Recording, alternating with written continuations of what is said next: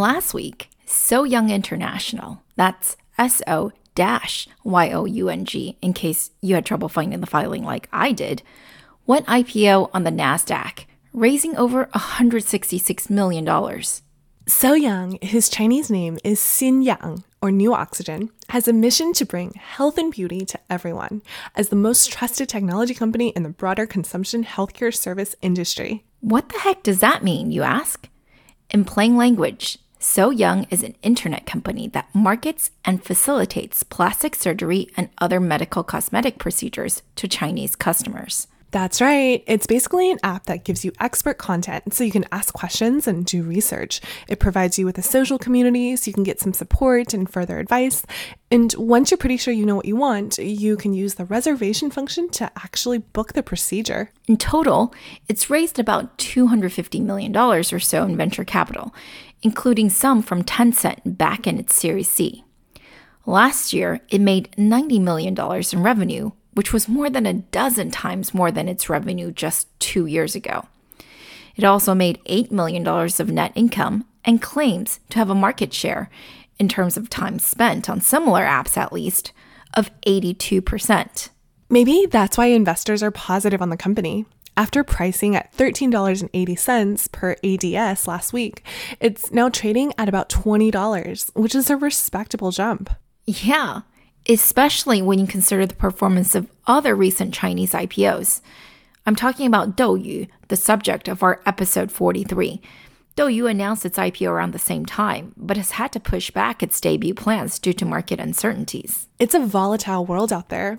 What makes So Young different from the other Chinese companies we've been covering? Ruhnn, the influencer marketing company, was also a category leader and the first like it to go IPO in the US. But it's since stayed well below IPO price. Are you telling me, Ray, that the plastic surgery market is bigger than the influencer marketing market? Well, what if I did? The medical cosmetology market is indeed huge. And again, China, while not necessarily the largest market by size, Americans are still spending more money on plastic surgery than any other country. China seems to be leading in terms of how well the industry has integrated with technology, especially mobile internet. Yet another consumer internet segment in which Chinese entrepreneurs have uncovered some unique opportunities. Well, let's not waste any time and get right to it. How are Chinese people keeping so young and more beautiful? The president's key economic team goes to China. Uh, after a whole night thinking, I say I still want to do it.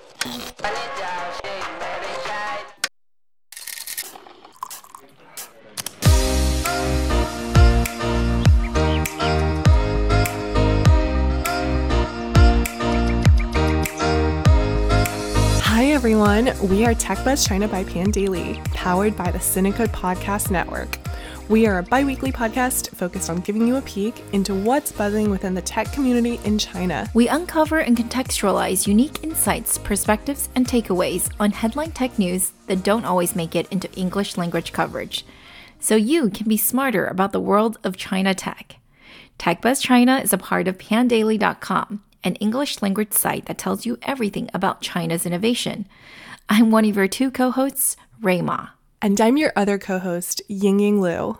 We'd like to acknowledge our partners, Deal Street Asia and SupChina, creator of the Sinica Podcast Network. In addition to TechBuzz, you can also find Sinica, which covers current affairs, NüVoices on women, the business oriented China Econ Talk, and the Caixin Sinica Business Brief from China's leading business magazine. Speaking of Deal Street Asia, their annual private equity and venture capital conference, Asia PEVC Summit, is set to take place on the 17th and 18th of September this year.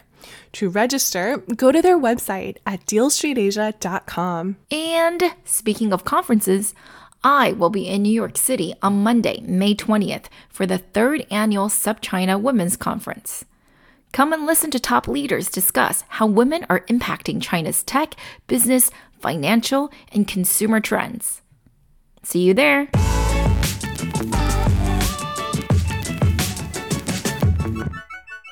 Today's episode is brought to you by the University of San Francisco. USF's new Masters in Applied Economics combines econ training with practical skills and data analytics, all geared towards helping you understand and analyze today's new digital economy. Their curriculum covers skills like R and Python, machine learning, and experimental design, plus topics like the economics of platforms, auctions, pricing, and competitive business strategy. To learn about joining the fall 2019 inaugural class, TechBuzz listeners can visit usfca.edu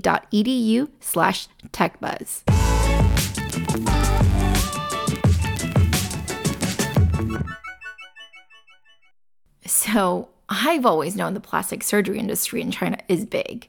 But do you have any idea how big, Ying Ying? Well, Americans spent more than $16.5 billion on plastic surgery and minimally invasive procedures last year.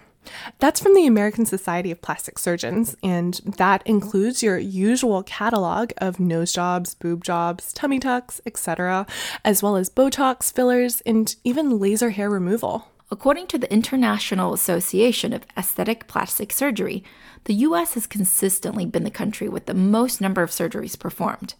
And last year, it was followed by Brazil, Japan, Italy, and Mexico.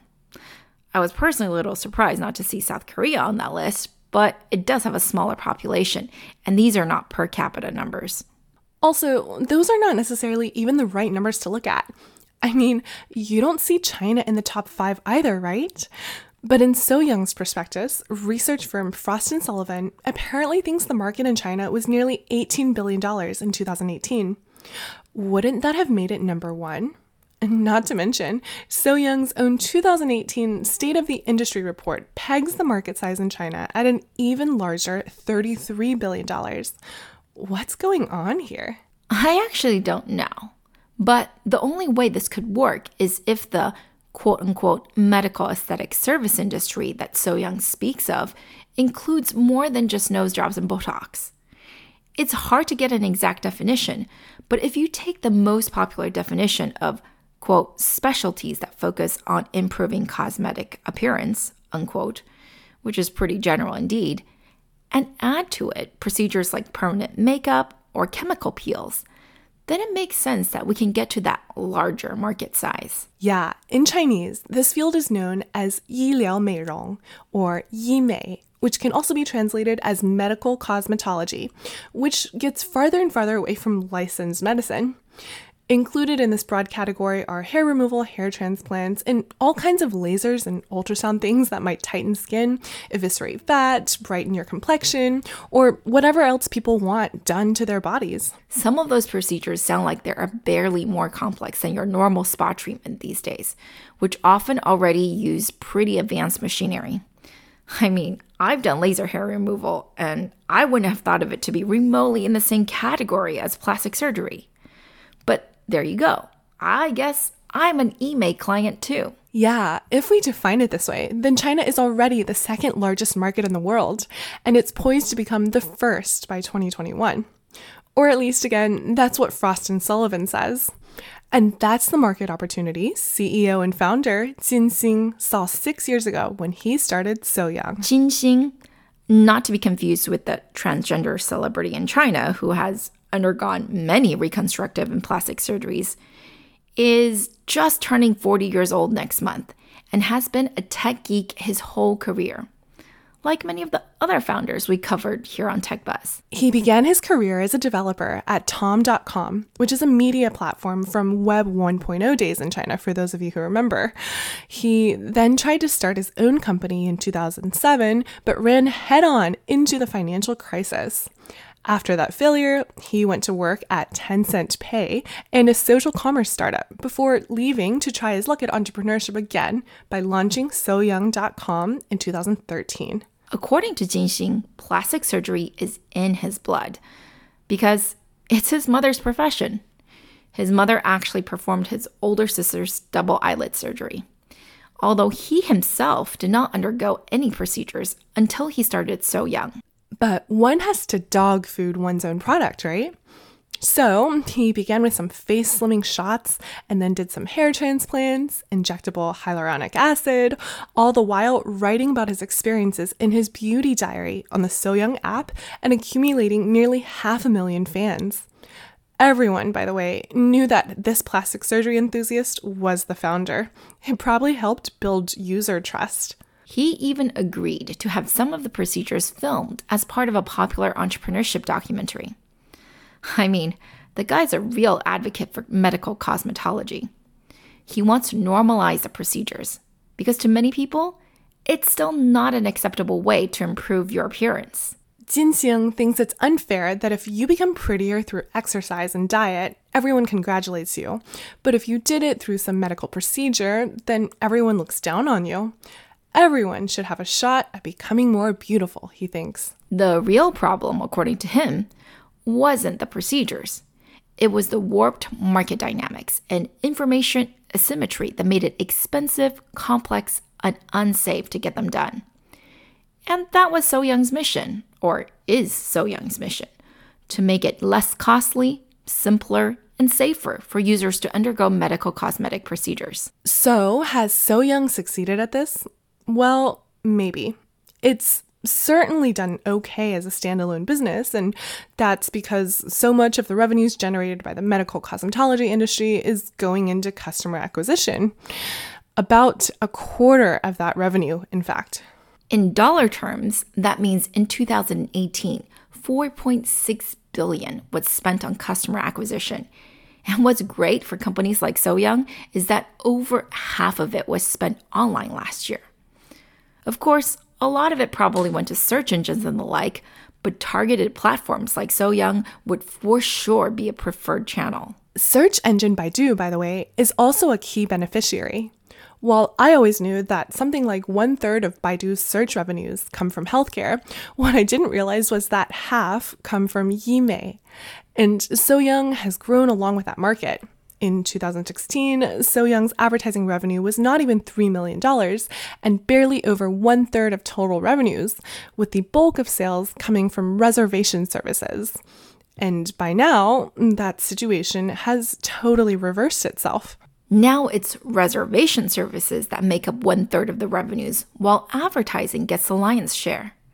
As we already mentioned, So Young has just these two revenue sources, and they do exactly what you think they do advertising, which is typically impression based or via paid articles on its social media, and reservations, on which they take a percentage as commission payment, usually about 10%. So Young is quick to point out that their definition of commission is quite expansive and extends to not just the actual online booking, but all bookings made by that particular customer with a particular service provider for the lifetime of the user. That's right. As long as the user got to know the provider through So Young, then So Young's contract stipulates that forevermore, all procedures done by the provider for the user is subject to So Young's commission rake. This is obviously important because for many people, medical cosmetic procedures are not one time done occurrences.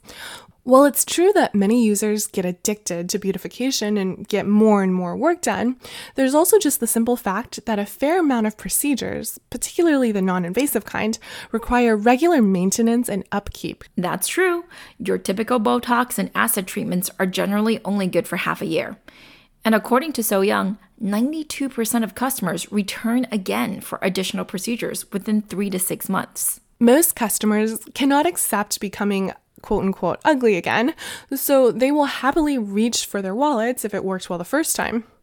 If you ask me, So Young is so very smart to hold on to these recurring revenues. In this way, I suppose it can be argued that So Young is not just doing just pure lead generation, but has a genuine incentive to have its customers be happy with the service provider they pick. They only win big when customer satisfaction is high. And for a company with nearly 900 people, they actually only have 22 customer service personnel, which I'm going to interpret as them providing a pretty good customer experience generally. That's a good point. In addition, I was thinking it's just all PR, but maybe there is something to the point that Jinxing made about this industry needing a bit more educated staff than many of the other Chinese internet companies, and this being a sort of barrier to entry. Right. The product is less standardized because, let's face it, healthcare is a very personal product, and everyone's body is different. But most especially when we're talking about cosmetic surgery, no two procedures are going to be exactly alike. Obviously. I'm not super convinced that means So Young's employees need to be very knowledgeable medically, although that's what Jinxing is claiming. But I do believe that if the product and processes were poorly designed, for example, if the experts on the app were not vetted properly and gave really crappy advice, then yeah, So Young wouldn't be able to survive for very long. After all, this is an area rife with lawsuits. And while So Young has not been totally horrific at keeping away the quacks and cheats from their platform, it certainly hasn't succeeded entirely. There are plenty of lawsuits against the company for recommending and endorsing practitioners who are of uh, questionable ability and ethics. But I do think this is difficult to pin on So Young entirely, because as long as they have the proper licenses, it doesn't make sense for So Young to ban them from the platform, does it? They're just an app after all, not regulators. Yep.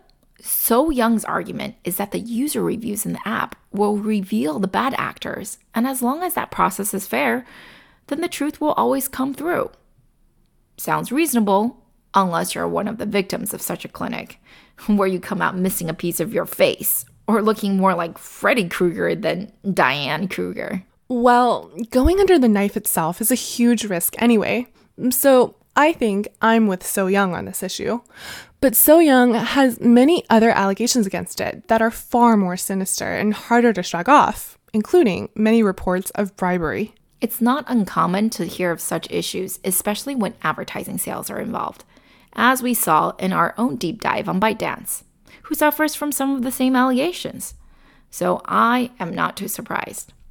There are also other allegations of corruption that we won't bother explaining here, but you can go back to our episode 36 on the risks of doing business in China to get a good sense of what could be happening.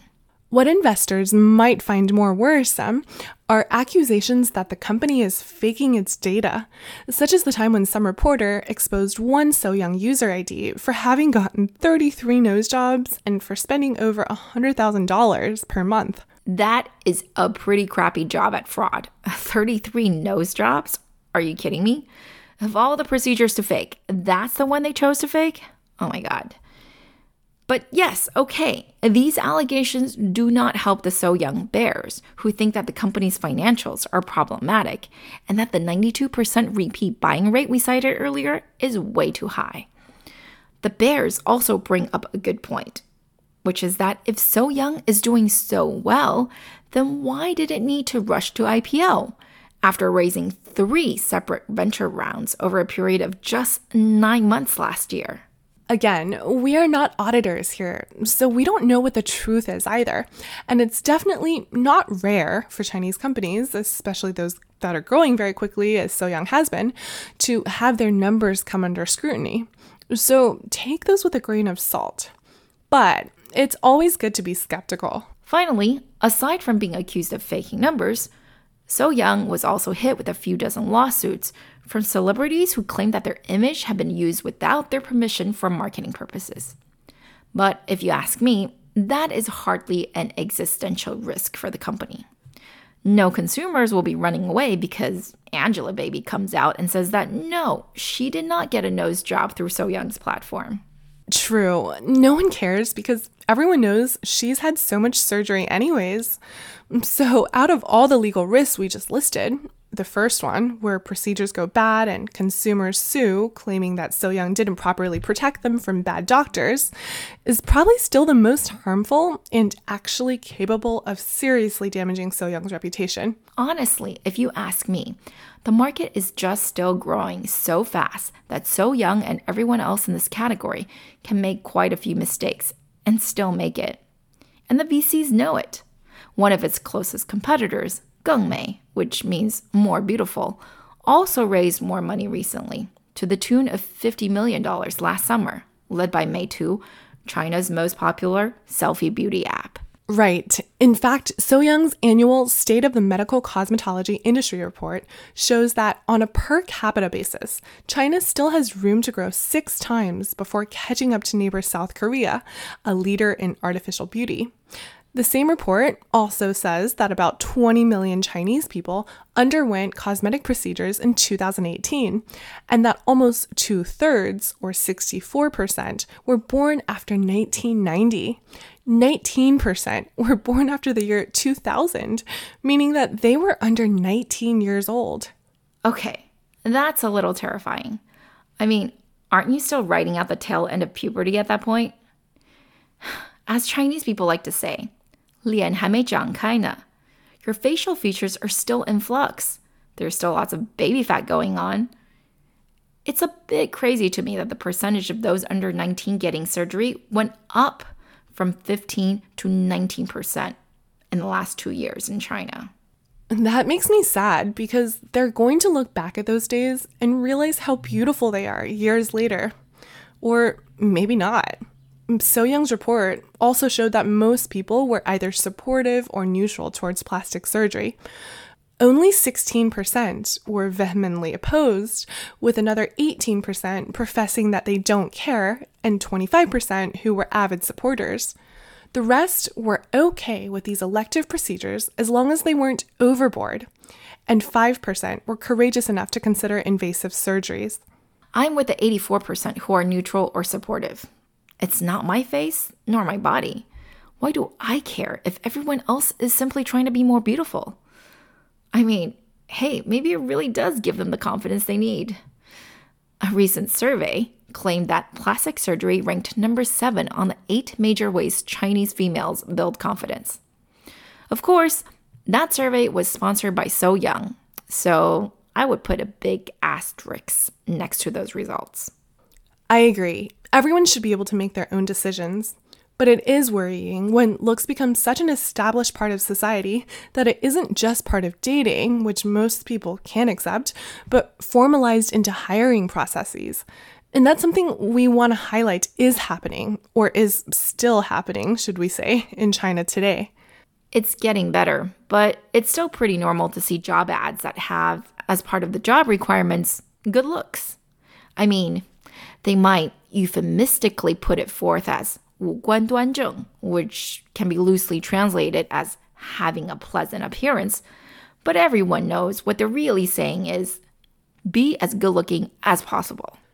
Yes, there was a stink raised around tech giants having such language in their job ads last year, but if you're walking around China, you'll see that lots of ads for restaurant or hotel staff that are posted on the windows will say not only pleasant appearance, but also have age and height requirements. This is what South Koreans call lookism in their own job market. In Chinese, people call it 颜值经济, or appearance economics. And this is not a crazy assertion. In 2015, surveys showed that 49% of plastic surgeries were for 工作需要 or quote unquote needs of the job. Now, it's possible the survey was super unscientific, but assuming basic survey protocols were followed, that is a very high number of job necessitated procedures, more than double the next popular reason, which was making my partner happy at just 23%. Sounds awful, right? Well, the good news is that in just three years, attitudes have changed. When the same survey was given in 2018, the number one response at 57% was to make myself happy. Now, I don't know if that's the right way to go about it, and I'm not sure that's healthier than doing it for your job, but some have interpreted this as more empowerment, especially for females who still do make up the bulk of customers. Yes, we are still the bulk, but men are catching up. Men make up 11% of Yimei clients, but spend almost three times as much on average. I'm actually not surprised by that. Hair transplants by far the most popular procedure for men, are expensive. What might surprise you is the income distribution of the customers. You'd think that this market is for the highly affluent. But again, if so many young people are doing it, and as we've already said, there's rampant beauty discrimination, even in, or should we say, especially in non desk, non white collar jobs, then maybe you won't be shocked by the statistic that almost 50% of Yimei customers are making less than $1,500 a month, which is a very average income in urban China. Barely middle class, really.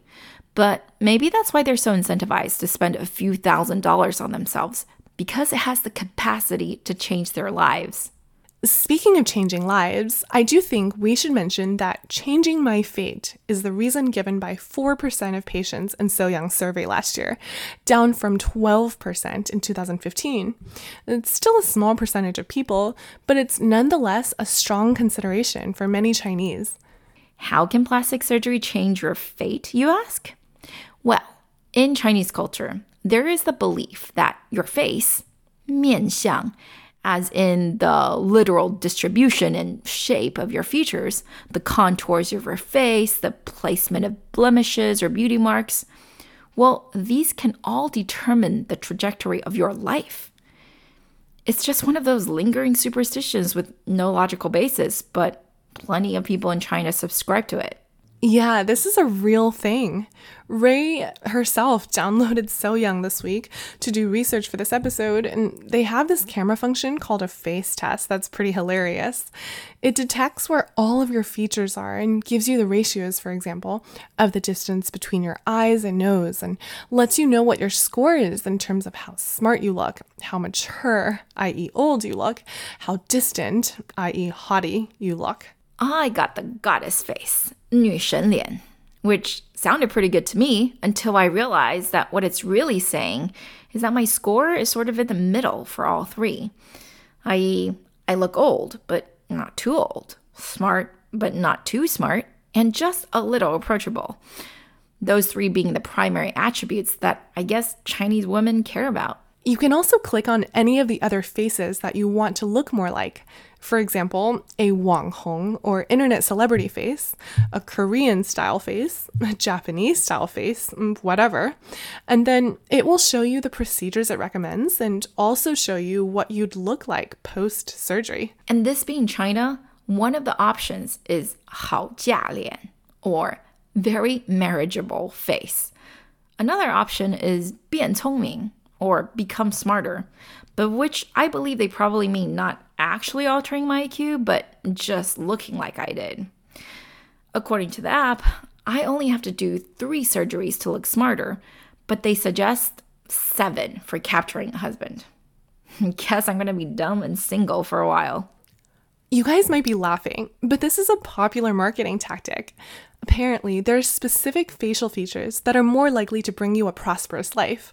Or if you're targeting females, maybe you focus on their partner instead by selling them a Wang Fu Lian, roughly translated as a face that gives your husband a prosperous life. Guo Jingjing, a multi time Olympic champion diver who married very rich, is well known for having such a face.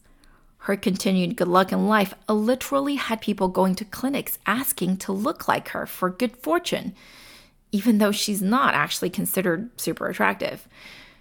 But enough about silly superstitions already. Ugh, I'm tired of them. It's time to wrap up this episode and summarize exactly what's going on with the crazy world of medical aesthetic procedures in China. So, what did we learn today, Ying Ying? We learned today that this is a multi billion, and we're talking about at least an $18 billion market in China alone. In addition to plastic surgery, this sector also includes non invasive procedures such as Botox and even less technical procedures like permanent makeup. Basically, anything that uses any kind of medical knowledge or expertise for the purpose of making someone more beautiful. It's also incredibly fast growing, with the entire industry projected to grow at least 20% and up to 40% every year for the next few years. And because most of it, like 95% of it, is still occurring offline. So the opportunity to capture the online medical cosmetology market is actually tremendous. No wonder then that several dozen companies addressing exactly that were founded in the last few years, with a few of them, like So Young, Xin Yang, and Gengmei, I Gengmei, raising hundreds of millions of dollars. And So Young, the topic of today's episode, even went IPO last week on the NASDAQ. Most of the demand for these procedures are being driven by young females, particularly the under 30s, who make up almost two thirds of customers. Males are fast growing, but still make up just over 10% of customers. Either way, surveys show that society has become more and more tolerant of such procedures, and that the primary reason people undergo them is to make themselves happy. Well, then, Shanghainese people must be very happy because they top the list for procedures done in China, followed by Beijing, then third, Chengdu, home of pandas and spicy Sichuan food. I find that a bit odd because Chengdu has always been known as a land of pretty girls, but maybe there's a pressure to uphold the stereotype. Or they're just doing it for their jobs at least in China and neighboring South Korea, where many people think career success is correlated with beauty, leading to what you can either call lookism or appearance economics in these two countries. Are apps such as So Young part of the problem or part of the solution? Well, if you ask CEO Jin Xing, whose own mother is a plastic surgeon, he thinks that one day when So Young is so successful that everyone is able to undergo whatever procedure they want to because it's become so cheap and so easy to be beautiful, the world will actually become a more fair place. Because everyone is beautiful, so there will be less discrimination. So Young does claim that out of the 400 procedures it has on its app, online costs have decreased an average of 29% over the last three years. That's because So Young has made the market a lot more transparent. So unscrupulous service providers can't take advantage of information asymmetry. What do you think? Do you agree that So Young is indeed making the world a more equal place? Vote on our Twitter poll and let us know what you think.